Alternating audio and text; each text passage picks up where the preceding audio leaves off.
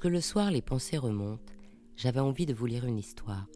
Parce que les temps sont incertains, j'avais envie de vous envoyer un câlin, un bisou. Alors je vous propose le bijou, comme un bisou du soir. Il était une fois le diamant, naturel ou de laboratoire. Le diamant a des propriétés intrinsèques. C'est un isolant à la conduction électrique, mais c'est un excellent conducteur de chaleur. Il est transparent et sa notation est de 10 sur l'échelle de Mohs. Mais c'est quoi l'échelle de Mohs C'est une mesure de la dureté des matériaux créée par le minéralogiste allemand Frédéric Mohs en 1812. Attention, la dureté veut dire la capacité d'un minéral à en rayer un autre. C'est important parce que si vous pensez que la dureté est la résistance au choc et que vous frappez votre diamant avec un marteau, il va casser net. L'échelle de Mohs est utilisée par beaucoup de monde, dont les gémologues qui conseillent les joailliers, car les gemmes de dureté inférieure à 6,5 ou 7 se rayent facilement, ce qui est important pour le lapidaire qui taille la pierre, le sertisseur qui doit la faire tenir, et pour vous au quotidien qui vivez et bougez avec votre bijou. C'est pourquoi on dit qu'une opale qui est entre 5,5 et 6,5 est fragile. L'échelle de Mohs classe les quartz à 7, les topazes à 8, les corindons, c'est-à-dire le saphir et le rubis à 9, et le diamant à 10, car il n'y que le diamant, qui raye le diamant. Ces propriétés font que le diamant est très utilisé en industrie en général, par exemple pour tout ce qui est découpe, abrasion, polissage, mais il y a aussi des applications médicales, pour véhiculer des toxines dans certains cas de cancer, pour l'imagerie médicale ou la mesure de température in vivo. Maintenant, qu'est-ce qu'un diamant naturel? Un diamant naturel se forme grâce à la conjonction de quatre facteurs. En 1, il faut une base chimique de carbone. Attention, le carbone, c'est un élément chimique à ne pas confondre avec le charbon. En deux, il faut une température de 2000 degrés. Je vous rappelle que l'eau bout à 100 degrés et que la lave d'un volcan varie entre 500 et 1200 degrés. Alors je vous laisse imaginer ce que représente 2000 degrés. En 3, il faut une pression de 75 tonnes par centimètre carré. Comme un éléphant pèse 3 tonnes, il faudrait 25 éléphants sur un centimètre carré pour arriver à la même pression. Ou si vous n'aimez pas les comparaisons avec les animaux, sachez qu'un Boeing pèse entre 50 et 70 tonnes, donc on mettrait environ un Boeing ennemi par centimètre carré. En 4, il faut de la patience. Beaucoup. Le diamant naturel s'est formé il y a plus de 3,3 milliards d'années à des profondeurs extrêmes, entre 150 et 200 km. Puis les éruptions volcaniques ont fait remonter les diamants dans la croûte continentale. Celle-ci fait 35 km d'épaisseur et est sous la croûte terrestre. Puis il a fallu d'autres éruptions volcaniques pour qu'on en trouve près des cours d'eau et des années de recherche pour qu'on creuse et qu'on les trouve. Il faut savoir que le phénomène de cette création de diamants s'est arrêté il y a déjà 900 millions d'années. Le diamant naturel est donc définitivement rare et exceptionnel. Il y a aussi les diamants de laboratoire. Je précise que je vais utiliser le terme diamant de laboratoire parce qu'intrinsèquement, on les fabrique en laboratoire. Les normes françaises obligent à parler de diamants de synthèse, on dit aussi diamants de culture. En dehors des batailles juridiques, je vais essayer de rester dans le factuel. Les diamants de laboratoire sont produits grâce à deux technologies, le HPHP et le CVD. La première technologie s'appelle HPHP pour High Pressure, High Temperature. Elle consiste à reproduire en laboratoire les conditions de formation du diamant naturel. On fait un mélange de carbone et de métaux qui feront office de catalyseur, on reproduit les températures et la pression phénoménales nécessaires, on met un germe de diamant dans le réacteur et hop, on fait pousser le diamant. L'industrie utilise cette technique depuis 1956. La deuxième technologie s'appelle CVD pour Chemical Vapor Deposition. On crée un plasma composé d'électrons et d'ions et on fait résonner ce plasma avec les ondes des atomes des éléments hydrogène et carbone. Cette excitation électronique fait se conjuguer les atomes d'hydrogène et les radicaux contenant du carbone, ce qui donne le diamant. Les diamants produits ainsi sont exactement les mêmes chimiquement et physiquement que les diamants naturels. Je précise que je ne suis pas scientifique et que ces descriptions sont en plus volontairement simplifiées. La papesse du diamant de laboratoire en France est Alix Jiquel.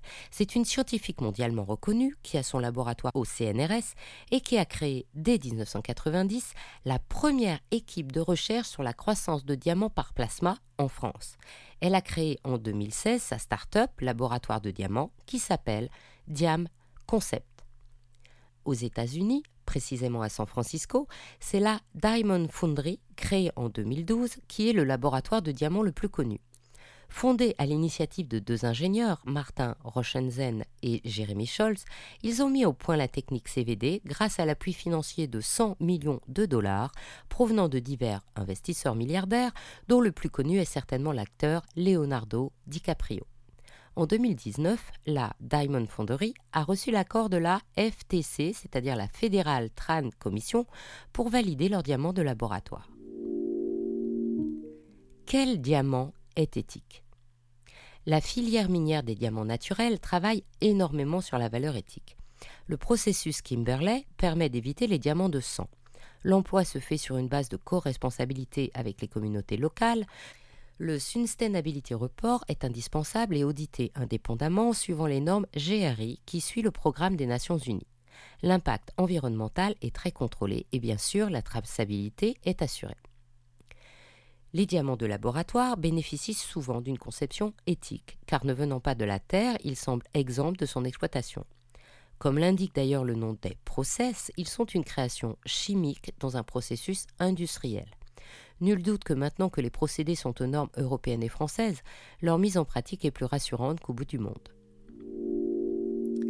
Quel diamant est bio-responsable? Les mines de diamants ne sont, par définition, pas renouvelables. Les diamants ne sont pas des plantes et ne se reproduisent pas. Ce qui sort de la terre ne peut être remplacé. Certaines mines sont épuisées, d'autres s'épuisent, comme la mine de diamants de couleur d'Algel en Australie. Les mines de l'Afrique sub-équatoriale sont en fonction, comme celles de la Russie et du Canada.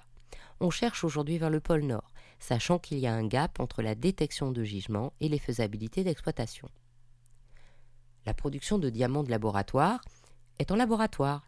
Je n'ai aucune donnée sur, par exemple, la consommation carbone de ces entreprises. En France, je suis juste sûr qu'elles respectent les normes françaises, dont chacun sait qu'elles ne sont pas souples. Je crois maintenant que vous vous êtes fait votre opinion personnelle, il reste quand même un point important à aborder. Quelle est la valeur d'un diamant? La filière diamant naturel s'est structurée pour souligner sa différence et préserver sa valeur. Les plus grands producteurs, De Beer, Alrosa, Rio Tinto, Dominion, Petra, Gem, Lucara et RZ Murowa Holding, se sont rassemblés dans la DPA, l'Association des producteurs de diamants, et ont lancé pour les professionnels un programme appelé Assure contre la contamination involontaire de leur stock de diamants par les diamants de laboratoire.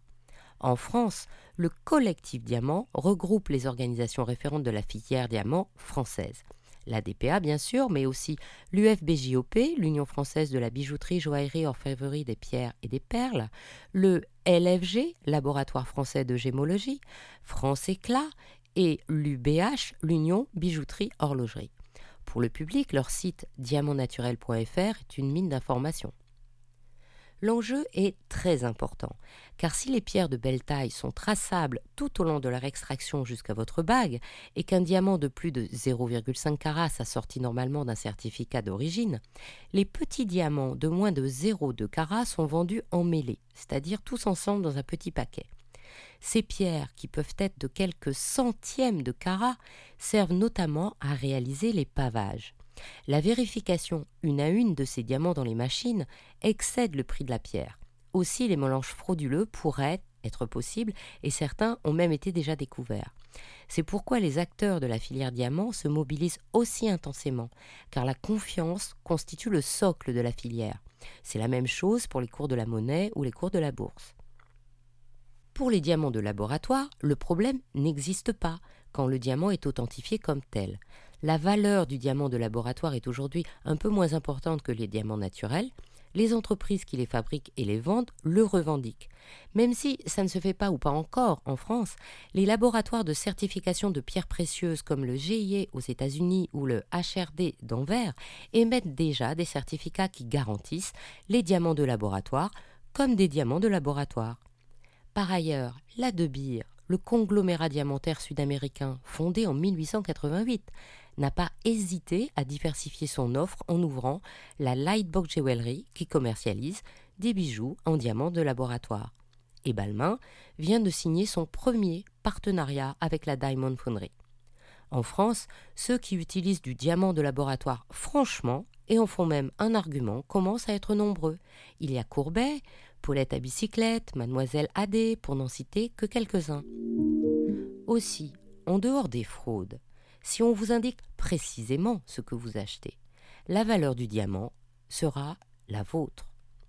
Personnellement, ma boîte à bijoux comporte des bijoux fantaisie et quelques pièces de joaillerie, et je les aime tous, car ils sont le symbole d'une émotion, quelle que soit leur valeur intrinsèque.